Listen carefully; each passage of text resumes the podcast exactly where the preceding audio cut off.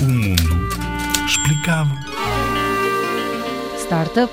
Startup é um dos muitos termos ingleses que entraram no vocabulário português e há cada vez mais. Junta duas palavras, start, começar algo, e up, levantar. Esta designação está normalmente relacionada com pequenas empresas que estão a arrancar com a sua atividade e andam à procura de formas criativas para entrar no mercado. Aquilo que fizemos na Startup Lisboa, nós temos de fazer no Startup Portugal.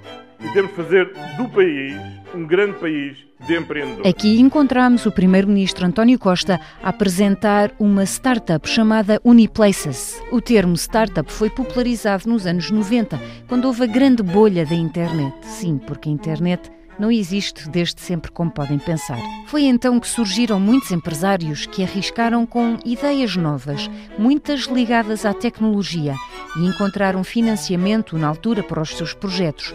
E foram bastante bem sucedidos. Foi assim que nasceram empresas como a Google, a Apple, a Yahoo e a Microsoft.